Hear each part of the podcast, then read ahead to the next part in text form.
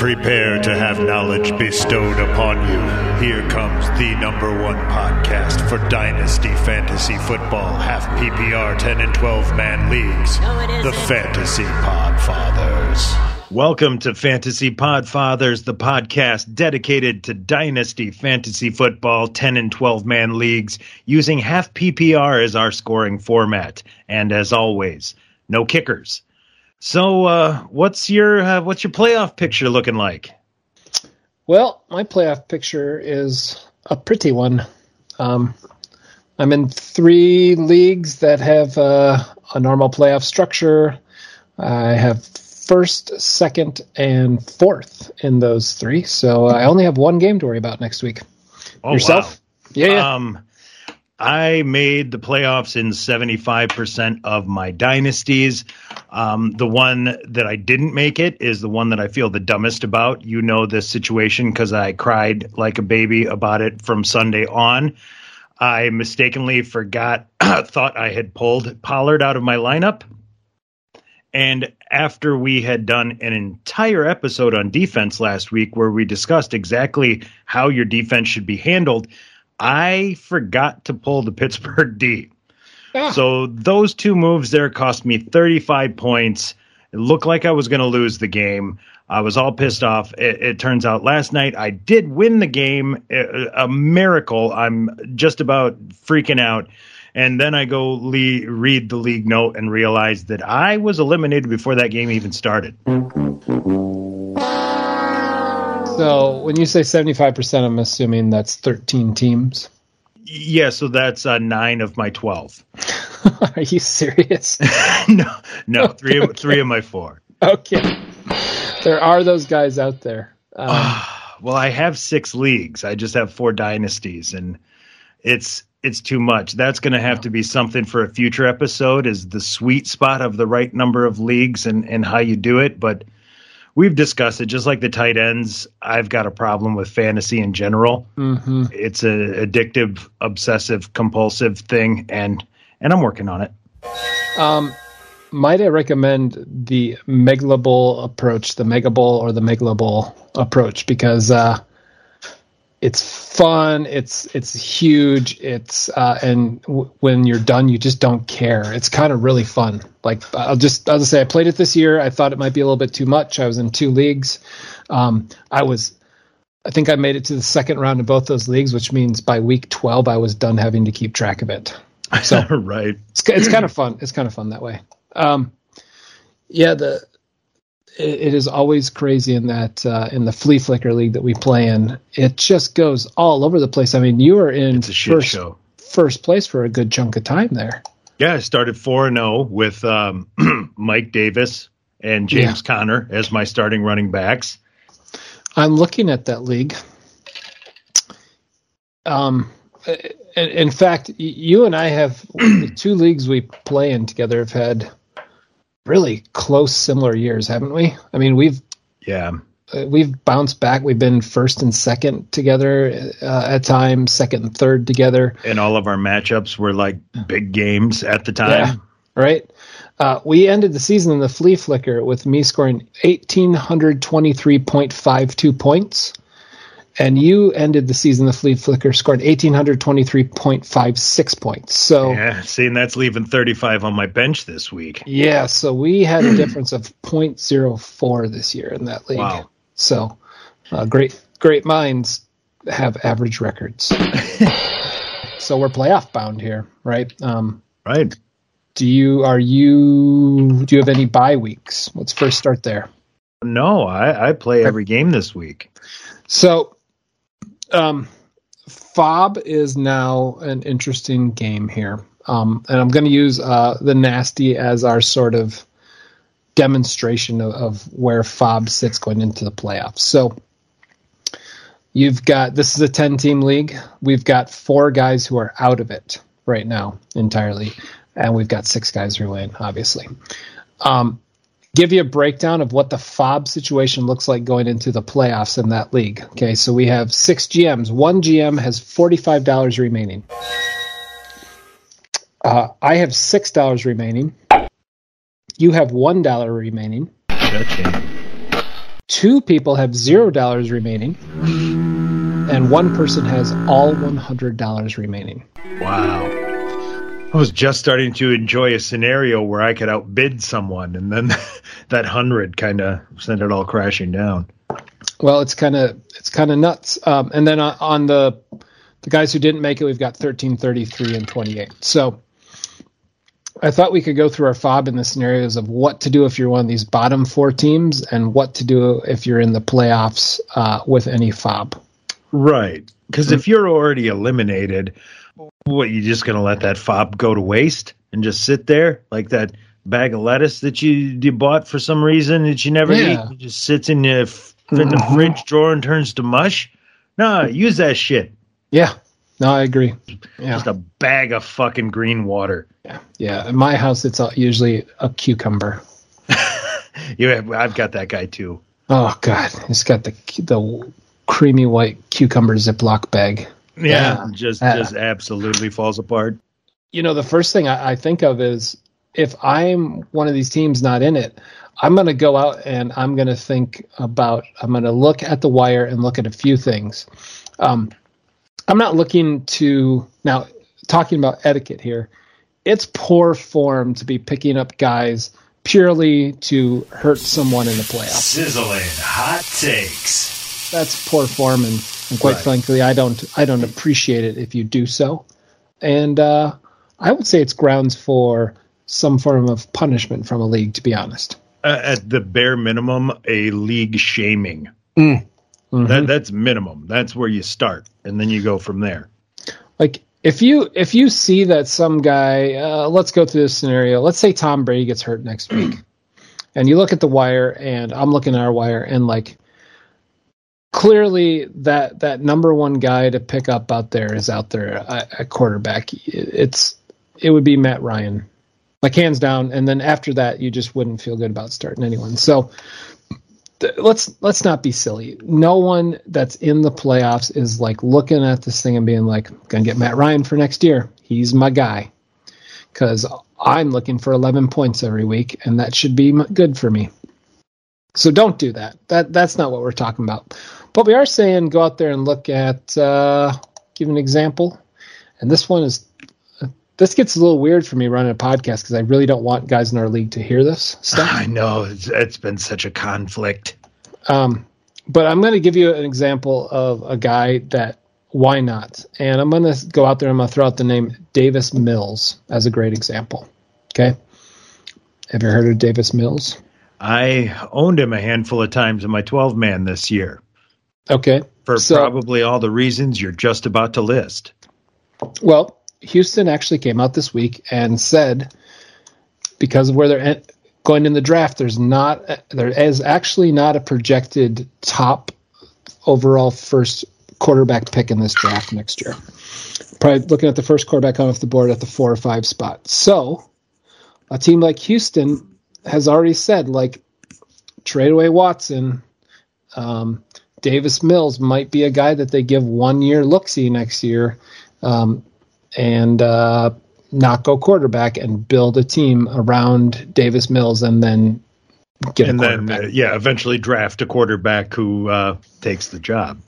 But you know, you've seen those st- you've seen those scenarios before. Davis Mills actually has three games over twenty points uh, this season, which is surprising for a team that's just has no talent, especially at running back. So, anyways, scenario here. I've got three defenses on my roster. I'm out of the playoffs. Why would you own three guys and you really like Davis Mills? Go put your fob on him and go grab him. Let's see, like 24 or something. And he's, I mean, he's a rookie, so. Right, that would almost be, that'd be old. He is 23 years old, correct? Oh, so close. I'm going to throw that guy out there as an example. If if you're out of the playoffs, go go find some guys. The other strategy, so a rookie, a young guy, a guy with potential. Um, the other person to look at is most of your leagues are going to let you go out and pick the preseason ranking, um, or look at their ADP position, and you're going to see where guys went.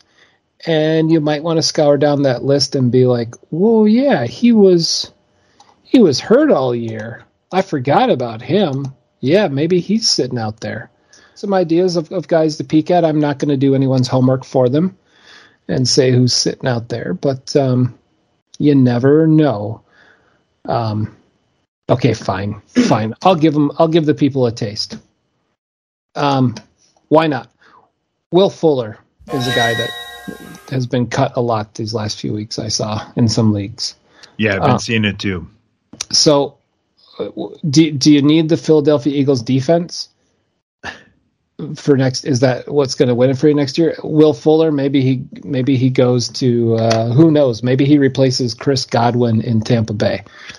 Um, so, anyways, now now let's go on the flip side and let's say you're in the playoffs. Um, you got to be careful. Now, you have $1, I have $6, and we're competing against guys with 45 and $100. Right. right. So there's no point in trying to outbid. If there's a big name that's out there, you gonna you gonna put a buck on a guy you really want? Probably. Yeah, I, I mean the position I'm like you said, I'm in the playoffs, so yep. uh, my hands are kind of tied there's somebody great, I'll I'll put in that dollar because there's two guys I might beat. But mm-hmm. but yeah, I'm not not overthinking it. Would you fob block? Yes, yeah. yes, I would. I don't really have the ability with one buck, but um, man, you just painted a hell of a fob block earlier. We should get that on the record here because that one was an epic fob block. You've been fob blocked. It was actually a two-parted fob block. yeah, we started talking about it last week, so it yeah. was it was set up.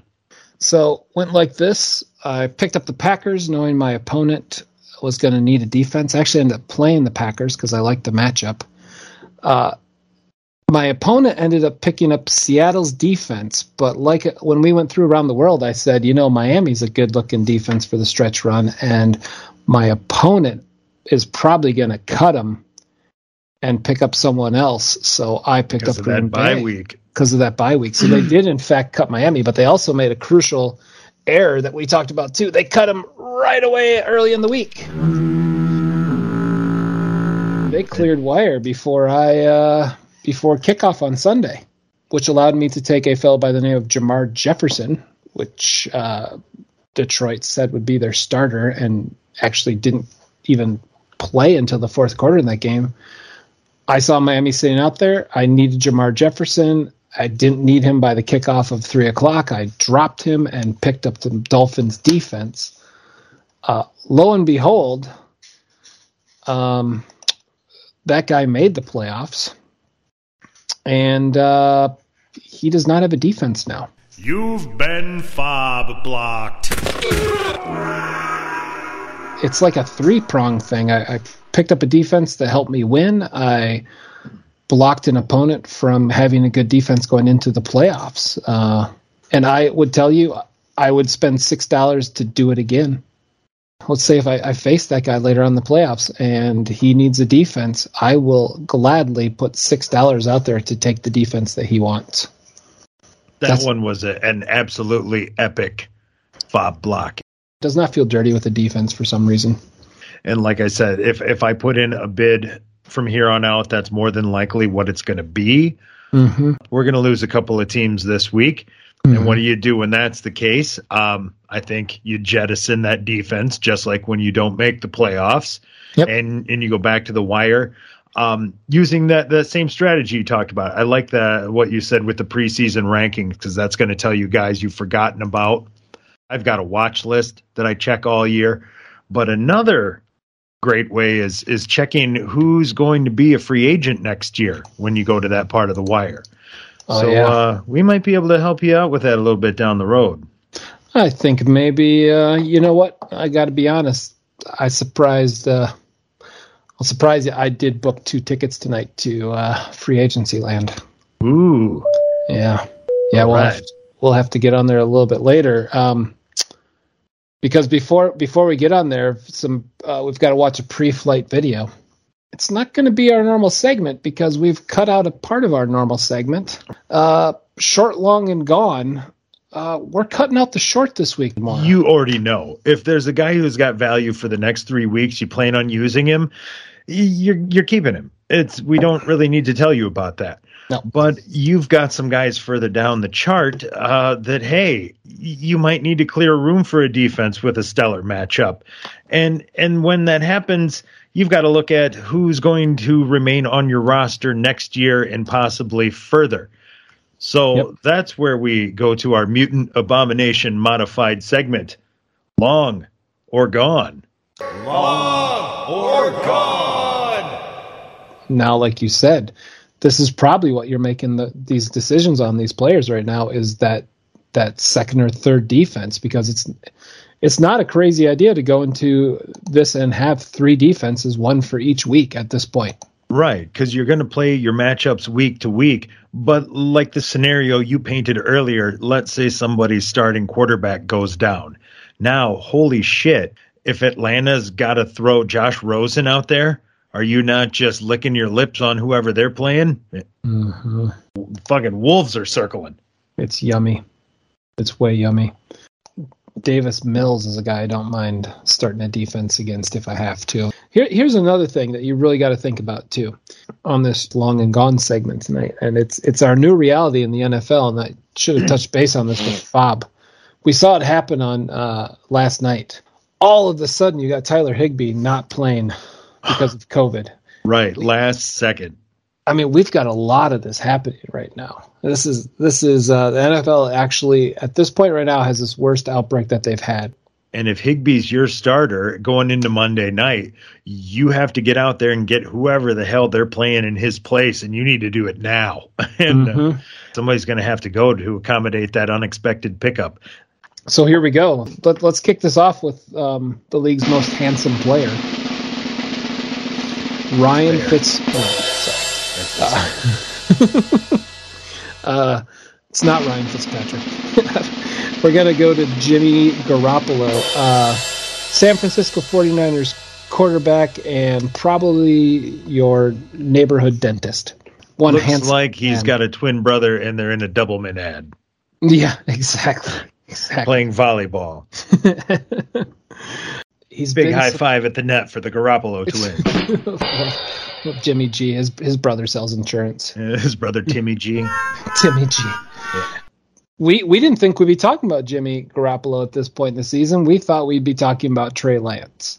No, because the old adage of, well, we're going to keep the rookie on the bench and let him learn that never pans out.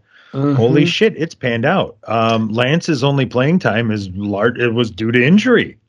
and all that stuff as far as early in the season, um, they scaled it all back. Like I think it was been really telling. Um, on third and one, they're not putting out a Trey Lance package. Jimmy Right. G's in there for every play now, so there, there's there's none of that stuff that we thought would be happening. I would say I doubt if you're in the playoffs that he's your quarterback, your starting quarterback. He's probably your backup guy, and that's where that's where this comes into play. So let's go through those scenarios. Let's say you really need a defense, and can you do it? Like, Hmm. can you cut Jimmy G, or is his a potential for the rest of the playoffs because of injury to one of your quarterbacks too big, or do you like him as a starting quarterback next year, someone somewhere besides San Francisco? And to that, I say both. Mm-hmm. Um, they've got enough offensive weapons. I mean, Deebo Samuel is absolutely stupid. Um, the amount of targets he gets and what he does with them. He's been a better running back this year than about forty percent of the running backs. Mm-hmm. Um, got more touchdowns anyway. Uh, Jimmy, I think, is still only something like 28. Uh, He's been productive as hell. If he shit, if he stays there on another one year deal, I'm in. You know, Yep. or he winds up somewhere like uh, Pittsburgh, or let's say Rodgers leaves, he winds up even in Green Bay. I I've I've got enough value on him to keep him this year and down the road. I'm calling him long. Yeah, I'm gonna say long too. I'm actually surprised at how old he is, but um, in quarterback years, he's pretty young. He's 30, He's 30. Okay. thirty. which is he's still got five or six good years in him. So Right. Yeah. Until he's Matt Ryan, you know? I'm with you. I would have a really hard time cutting Jimmy G. Um, I would try to see if I have any other options. Don't ever get so blindsided in in the future in a dynasty that you you sacrifice winning now. So if if you would cut Jimmy G to do like a defensive fob block, okay, maybe maybe hold off on that. But uh, yeah, don't but, don't know- out, don't outthink yourself on that one. right, but you know, if uh, if your start both your starting running backs go down and you're like, "Ah, I'm just gonna play this backup scrub, but there's a good guy out there. That's the only way to cut Jimmy G, but I'm gonna hold on to him as much as I can. And if that's the case, we're going to have to look further down the roster and find somebody else to accommodate your tight end em- emergencarily going on the COVID list. Um, so let's check the running back position. Uh, who who do you have penciled in down there? Here's a guy that I personally would be happy to cut. Um, I have Nyheim Hines on here. You, you look at when you get to the running back position, you look at guys who say, if there's an injury, does his value go up? And I don't think in I don't like his standalone value next to uh, Taylor, and I don't like it if Taylor goes down. I don't think Nyheim Hines becomes the starting running back. I think they put in a uh, first and second down runner, and he maintains his role. So Nyheim Hines for me is not going to win a championship, and he's not going to be a guy that I regret not having on my roster week one next year. There's not much more I can add to that. You nailed it. The the path to touches doesn't seem to be there. It's the kind of guy I look to clear off to pick up that emergency tight end to replace my COVID guy. because I, I got a name for you that I I think if you look at it you'll be like oh ah, I can't I was I was going to say Giovani Bernard, but I think that's too good. I would tell you this I would have no problem cutting JD McKissic Ooh, I would. I don't own him I'm not a Mc, I'm not a big but I don't either. you- I got I got zero percent on him, but, I, But- but- I'm in love with him.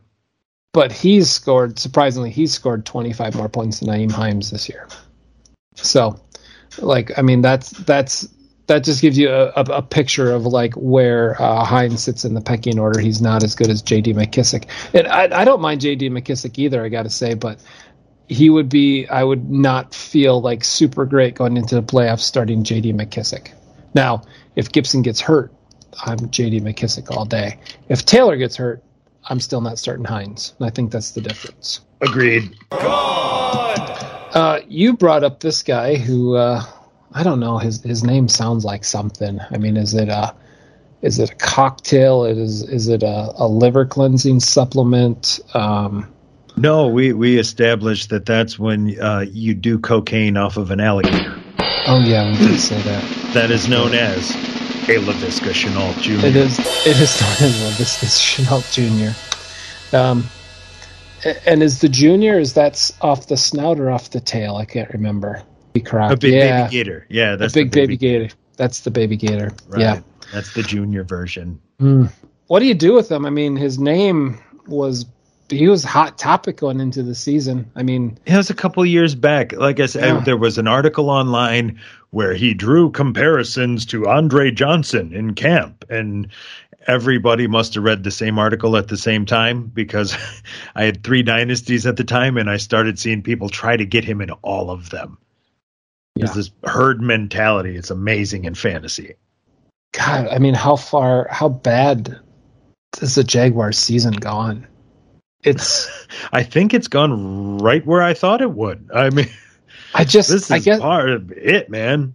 I knew they'd be bad, but I thought they'd be kind of like Respectable bad. I thought they'd be like Stafford and Detroit bad, where like, yeah, they're an awful team, but because of it, they have to throw the ball so much that there's two wide receivers you don't mind playing every week because Right. there's so many yards. But Well, that's somehow, because Stafford was that damn good. It's true. So yeah, somehow they're just I, I can't bring myself to have a Jaguar wide receiver on my roster going into next year because I, I don't care if it's a different head coach. I, it's still Trevor Lawrence learning how to throw the ball. Oh, it's going to be a new head coach. I mean, Sizzling hot when, takes. when you're having a meeting where you're calling all of your coaches losers, and, Yeah. and like, look, motherfucker, who hired us? Right? Yeah. Like, and they've all got track. Like, there's a combined like six national titles amongst these coaches. Like, uh, this guy can fuck off. He ain't going to be there much longer.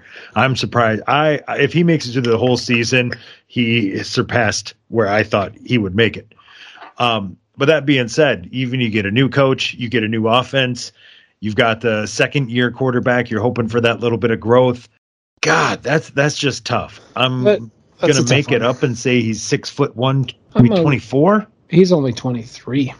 Oh, see, so there's some upside there. Um, I I think I hang on to him just to see. That's that's as someone who has a zero percent ownership in him. But theoretically, if I had him, I, I'd I'd have a hard time cutting him. Uh, let me give you mm, let me give you some bad news with him though. He is a Jaguar for two more seasons. So And- year twenty five season. Right. And um, So basically, he hits free agency right in his prime. right. So, you know, Tre- Trevor Lawrence, we'll see. I guess I guess yeah. Not a big I- fan. I'm not a big fan either. Um, I don't like his face. No, that's um, really what it comes down to. I don't know why that is. He doesn't look human to me. He looks like a, He's- like a statue. He looks like uh, uh, somebody had sex with a muppet. Right? Yeah. Like I kind of expect to see a guy standing behind him and his mouth flopping, you know, the whole head when he talks. And yeah. it's kind of off-putting that it doesn't. I feel like he would have been an extra on Baywatch. yeah, I feel like that would have been a good fit for Trevor Lawrence. He probably is going to prove us all wrong. He'll probably just like something will click next year. Urban Meyer will be the thing. So I think, I think maybe you've maybe with his age, maybe you've talked me into it. I think I'm going to hold on to the guy just because Just to see. yeah, I want to see one more year. So if I don't have to, again, I wouldn't use him as a fob block. But uh, if I really, really, really, if he was the worst guy on my roster, I would cut it, but I wouldn't feel good about it. So I would say I'll try to put him in the Jimmy G category. I'm going to try to go long on him. Long. Okay, Bert. How about you take this next one because of your tight end obsession? Oh, God. Yeah, I mentioned something in my other league. Um, it had already become a thing in that league. I didn't even realize it. I'm I'm I'm being mocked in my sixth league. yeah. Holy shit. He's got five tight ends. It's a Yeah. one year. But let me digress. He's a guy who burst onto the scene a couple years ago, converted from a quarterback. I had him on my draft list as a quarterback. I think he was taken by Arizona Yes. uh, some years back. Getting up there, 30 years old now. I speak, of course, of Logan Thomas. Yeah. The real LT. but uh, he was converted to tight end a few years back. Uh, Because of that, I'm I'm never big on that. So No. I, I I never bought into him. Then he put up a good season, and then he came out again and continued to produce. Um, I did buy into him, so I have 25% own share in him right now. But that was only because somebody offered to take DeVante Parker off my hands, and Yeah. they could have uh, given me a sack of day old donuts, and I would have ran away, giggling with glee. I said he's coming off an ACL, is it? Yep. And he's going Yeah. to be 31. Yes. Um, I am going to keep him now because he's IR eligible. But when we get around to next season, I'm probably going to bring somebody up off the squad, and when I do, it's probably going to be Logan Thomas getting the axe. Yeah. Yeah, I think the the age, the ACL, uh, the team. Yeah, I, I I'm gonna do the same thing. I can't Logan Thomas it anymore. And I'm with you. And it's the converted thing is like, uh, I'm I'm not into it. Uh, Terrelle Pryor was always one of those guys where I'm like, well, if he was really good at that position, then that's what he would have played. I'm gonna throw a bonus guy out at you. I didn't bring him up, throw you a little surprise, but I think it's a real. I think it's a juicy one for you. I don't think you can get me. Uh huh. Try to trick me. You ready for this one? Julio Jones. okay. That is interesting. He just come back off IR this last week. Wasn't incredibly productive. Uh, did see some targets. We're on the wrong side of 30 there. Um, just decimated with injuries all season. In a dynasty, I mean, he, like I said, all the wrong metrics that you're talking about. I guess you just hang on to him and hope that you know week one next year he puts up 140 and two touchdowns and you can sell him. What if, what if someone in your league cuts Laviska Shenault and you got Julio Jones? Wow. That is that is interesting. I I I first of all hope that I have Logan Thomas and Nyheim Hines there available to cut. Um, but if that's not the case, oh, I don't I don't drop Jimmy. I might cut Julio for Laviska Shenault, but I'd have to be really high. Yeah. I'm just saying, if you're one of those teams out of the playoffs, you might be facing that decision. Oh wow! Yeah, I, I would. I might do it. Yeah, I would. I would do that actually. Uh, I'll I'll flop because I, I don't think you can predict when Julio's going to have those games. You no, know? you you really you're just holding on to him, hoping you see one. I mean, literally, what I did with Zach Ertz this year. Yep. Yep. Exactly. And then he has that game, and you might just say, "Well, well, now I don't want to get rid of him because I just need a guy to get me through this year." Yep. Yep. I agree. Well, let, us uh let's let's wrap that up. Let's get the. I was gonna uh, say, is he uh is he still signed for another year? There was that a two year? Ah, uh, well, let's find that out after we hop on the plane here. Yeah, because uh, I know he he. I don't believe he will be among a crop of people we're about to take a little visit and go uh, check in on. Mm-hmm. That would be uh, next year's free agent class. Oh, I'm excited about this one. Me been, too. I've been saving up. I picked a uh, I picked a row, an aisle seat for this one actually. Nice. Uh, wanted to get away from the window because I'm just I'm just gonna really just just concentrate on on some me time here on this flight and. uh I, I love this. This may be one of my favorite parts of fantasy football. Honestly, I love free agency and the changes that it makes. So, yeah, um, I don't even think I'm going to drink on this flight. No, I am going to get fucking smashed. So, um, give me one second here. I'm going to get something that's a higher proof than what I have right now. Yeah, I'm going to load up my water because I'm w- way too high. All right. All right. see you in a second. Sounds good. Oh, gravy biscuits.